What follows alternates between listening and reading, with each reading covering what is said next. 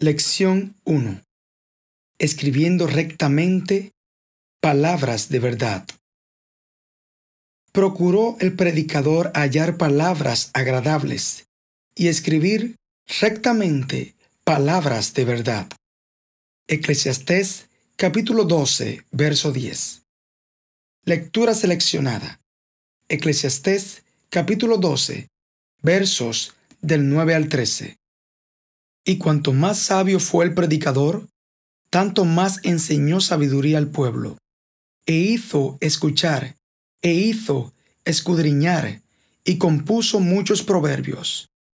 Procuró el predicador hallar palabras agradables, y escribir rectamente palabras de verdad. Las palabras de los sabios son como aguijones, y como clavos hincados son las de los maestros de las congregaciones. Dadas por un pastor, ahora, hijo mío, a más de esto, sea amonestado. No hay fin de hacer muchos libros, y el mucho estudio es fatiga de la carne. El fin de todo el discurso oído es este. Teme a Elohim y guarda sus mandamientos, porque esto es el todo del hombre. Primera parte. Prefacio. El libro de Eclesiastés subraya la utilidad de una vida que acata externamente los mandatos de Yahweh por medio de su sabiduría, impartida a través del predicador en la época de oro de Israel.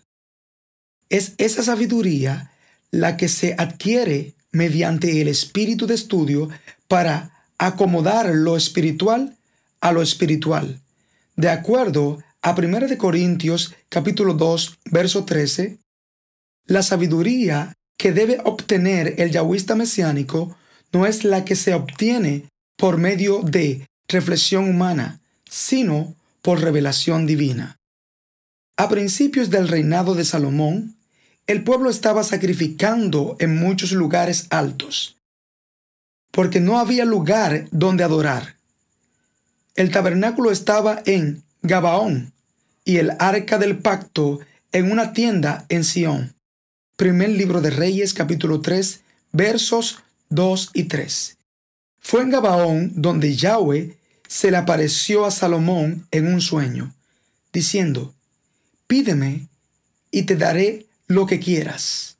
En lugar de pedir riquezas, gloria y victoria, Salomón solicitó un corazón sabio, entendido y obediente con el fin de poder juzgar a Israel. La humilde solicitud de Salomón agradó a Yahweh, por lo que no le dio lo que había pedido, sino también riquezas y gloria. El mismo rey Salomón escribió en una ocasión lo siguiente, Cuanto más sabio fue el predicador, tanto más enseñó sabiduría al pueblo, e hizo escuchar, e hizo escudriñar, y compuso muchos proverbios. Eclesiastés capítulo 12, verso 9. La palabra hebrea para predicador es coelet, palabra que significa reunir. Por tanto, es la persona que reúne a una asamblea para hablarle o predicarle. Primero, ¿qué significa el término eclesiastés en griego? Segundo, mencione los dos propósitos primarios del interés del predicador para que sus oyentes se beneficiaran con sus mensajes. Libro de Eclesiastés, capítulo 12, verso 9. Segunda parte. Cautela en la prédica. Las traducciones modernas usan el término griego eclesiastés y así entró en nuestras versiones como el nombre del libro. Significa en griego un miembro de la eclesía, la asamblea de los ciudadanos griegos. El predicador no solo era sabio, sino que trató de ser un maestro que deseaba compartir con otros la sabiduría que había recibido de Yahweh, con el propósito de que el pueblo las pusiera en alto. El siguiente verso nos confirma que el predicador hizo todo lo posible porque el pueblo entendiera. Procuró el predicador hallar palabras agradables y escribir rectamente palabras de verdad. Eclesiastés capítulo 12, verso 10. Este pasaje refleja la preocupación de un predicador por hacer entender al pueblo lo que entendía que el pueblo debía saber.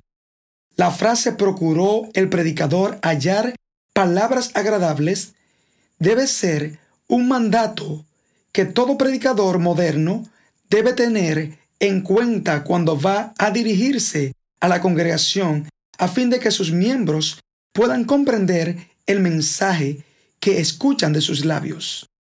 En sus propias palabras, expresa el deseo del predicador de acuerdo a Eclesiastés capítulo 12, verso 10. Tercera parte. Dedicación en la enseñanza.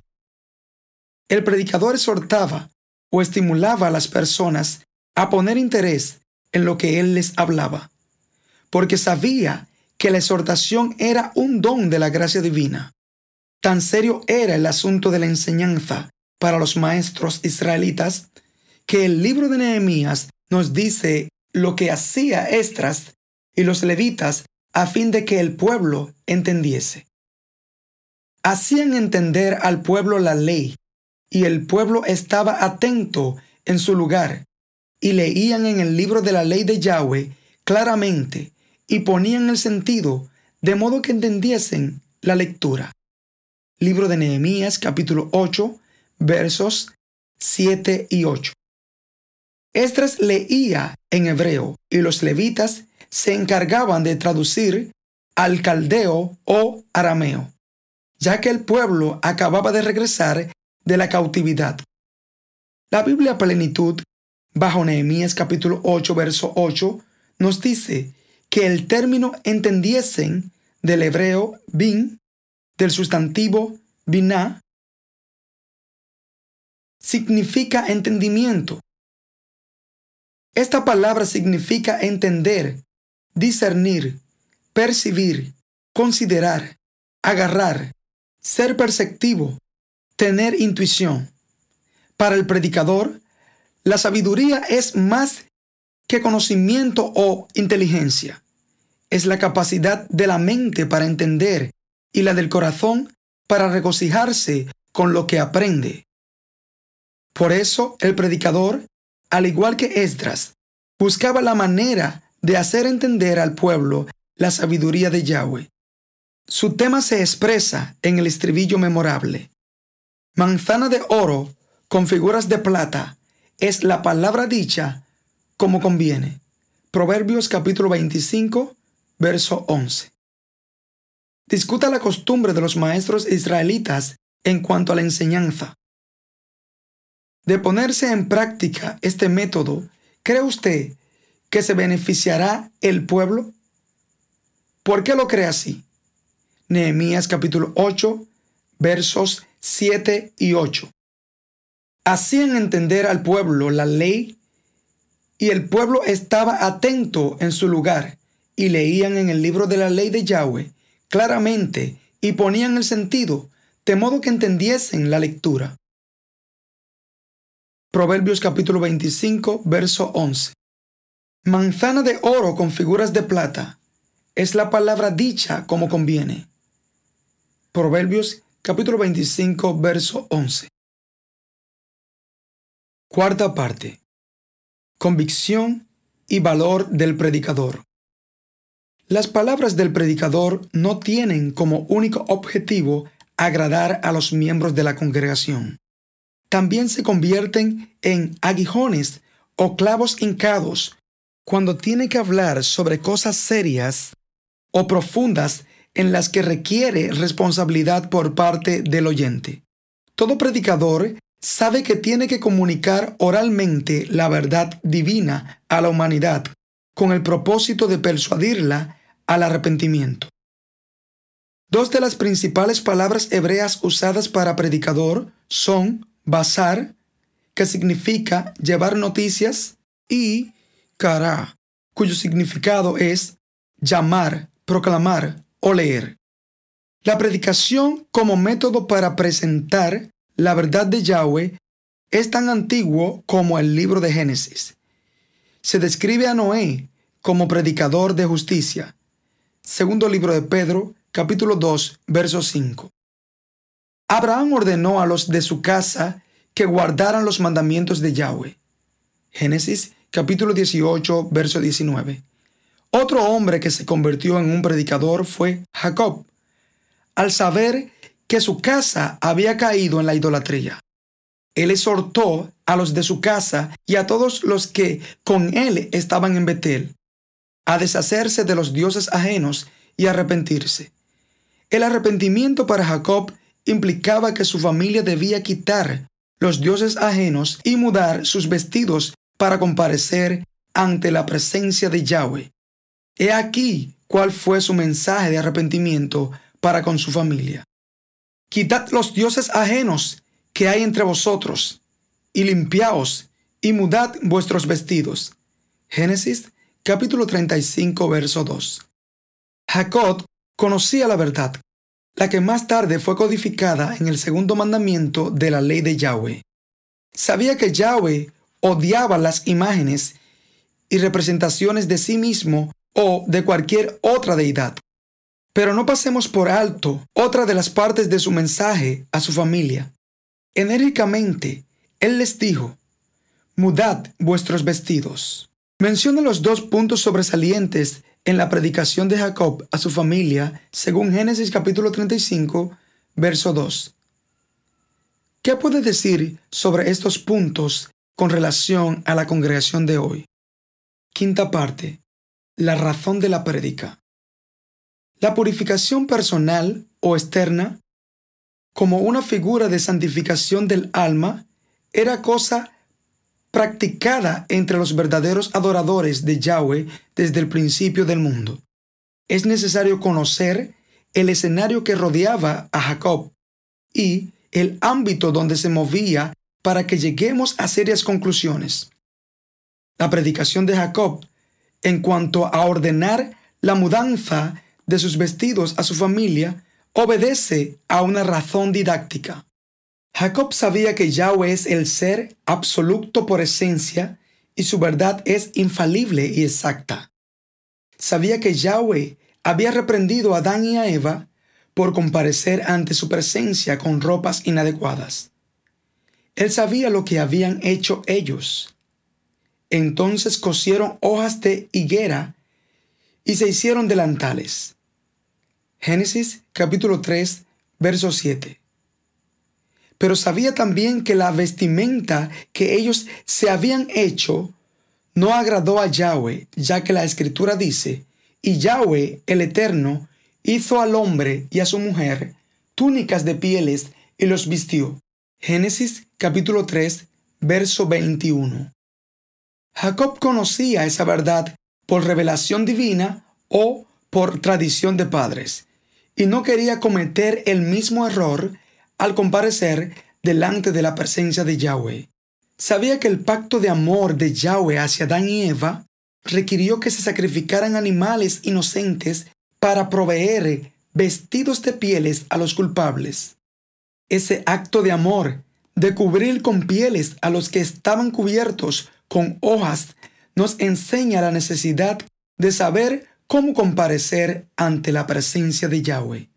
La cobertura de hojas de higuera utilizada por Adán y Eva a fin de cubrirse mediante sus propios esfuerzos quedó sustituida por otra mucho más amplia.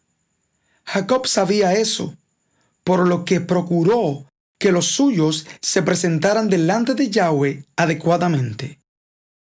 Si Adán y Eva estaban solos en el huerto y cubiertos con hojas de higuera, ¿Por qué usted cree que Yahweh los cubrió con túnicas de pieles?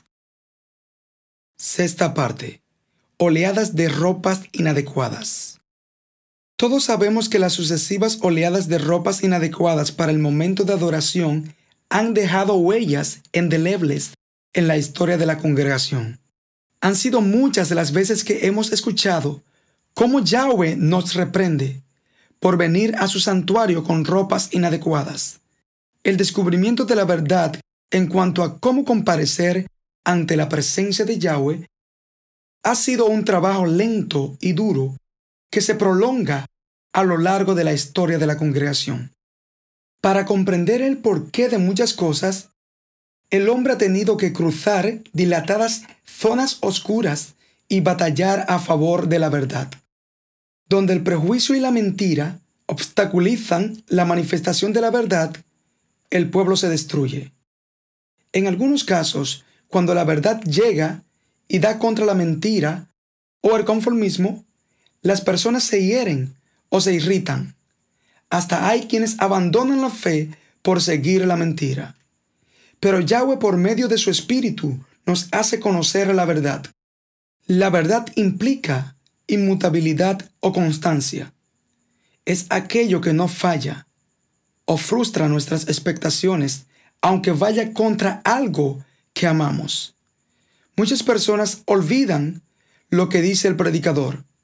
Las palabras de los sabios son como aguijones y como clavos hincados son las de los maestros de las congregaciones, dadas por un pastor. Eclesiastés capítulo 12, verso 11. ¿Cuáles son los dos términos que usa el predicador para expresar lo que hace en las personas la palabra de Yahweh? Séptima parte. Una orden a uno de nuestros pastores. Muy pocas personas leen las escrituras diariamente. Algunos nunca la leen, por lo que se alimentan de lo que oyen. Aún los que la leen ignoran que Yahweh ordenó en ocasiones cosas raras a algunos de sus siervos. Entre estos siervos estaba Ezequiel, quien recibió un mensaje en cuanto a su esposa. Al parecer, Ezequiel era feliz en su matrimonio. Pero un día Yahweh le dijo, Hijo del hombre, he aquí, yo te quito de golpe el deleite de tus ojos. No endeches, ni llores, corran tus lágrimas, reprime el suspirar, no hagas luto de mortuorios. Ata tu turbante sobre ti y pon tus zapatos en tus pies, y no te encubras con rebozo, ni comas pan de enlutados, Hablé al pueblo por la mañana, y a la tarde murió mi mujer. Y a la mañana hice como me fue mandado. Ezequiel capítulo 24 versos 16 al 18. No haremos ningún comentario sobre el mensaje dado a Ezequiel. Lo que buscamos es que el pueblo entienda que hay mensajes que parecen sin sentido, aunque estos vengan de Yahweh. Citaremos uno contemporáneo, en donde dejamos que el lector llegue a serias conclusiones. Era el mes de septiembre del año 1958. Un profeta llamado Leopoldo Toledo, hermano Cepas, como era conocido por todos, llegó enviado al hogar del hermano Gonzalo Arroyo y Angélica Cortés. En una de esas noches fue despertado y a la vez despertó al hermano Arroyo, diciéndole, Mi siervo, tú tienes ahí una novilla. Hace ocho meses que la compraste a mi siervo Fermín Morales en 80 dólares. La vas a vender en 121 dólares y llevarás el dinero a mi templo aquí en Trujillo Alto.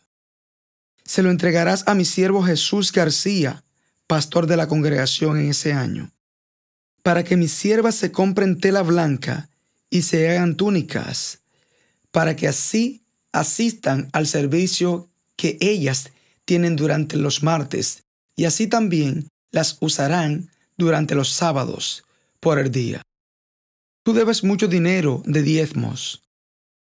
Siguió diciendo el profeta, y además, no tienes ahora mismo trabajo, pero si me obedeces, te voy a bendecir con un trabajo permanente. Tendrás otras muchas bendiciones que tú no te imaginas. El ministro Arroyo nos dice, en esa fecha, septiembre de 1958, yo era un principiante en este mensaje. Además, había regresado de mi segundo viaje misionero a Vieques Cuando regresé, tuve que enterrar todas mis gallinas que habían muerto durante nuestra ausencia. Pero aún así vendí mi novilla, como me decía el mensaje. Se la vendí a un varón llamado Alfredo Alemán, quien vivía en el Bo Quebrada Negrito. Todos sabemos que cuando negociamos o vendemos algo, casi siempre se nos pide una rebaja. Y eso fue lo que hizo el comprador. Me pidió una rebaja. Pero yo insistí en el precio que le había puesto el profeta por el mensaje. El comprador me ofreció de primera intención 100 dólares, lo cual rechacé. Luego me ofreció 110 dólares. Por tercera ocasión me ofreció 115 dólares, pero también rechacé el negocio. Por último, me dio los 121 dólares, pero me hizo una pregunta. Oye, yo he negociado con muchas personas, pero nunca me había encontrado con una persona que vendiera como tú vendes las reses. ¿Qué pasa? Entonces le dije lo del mensaje. Él se quedó pensando un rato y luego me dijo, si eso es así, te voy a dar más dinero por la novilla. Yo le dije que no lo hiciera, ya que no iba a coger dinero por encima del precio que decía el mensaje. Le dije que si quería dar una ofrenda, que hablara con Fermín Díaz, su vecino, o que la entregara personalmente en el templo. Después de vender la novilla, oré al Padre Celestial y le dije, Padre Santo, tú sabes que yo no tengo compra en mi casa en este momento. Voy a tomar de este dinero 18 dólares para hacer una comprita y el resto lo llevaré al templo como me has señalado. Era el tiempo de los grandes mensajes, tales como Guagua Grande, que tendría la congregación de Trujillo Alto, el anuncio de muchos ministerios, entre otros. Para ese tiempo, los miembros de la congregación andaban sin zapatos en algunas noches por orden del mismo Espíritu. Mi interés es que ustedes tengan en cuenta este acontecimiento, sobre todo para el uso de la ropa blanca durante los Shabbatot. Transcrito del original en nuestros archivos, firmado por el ministro Gonzalo Arroyo. Shalom.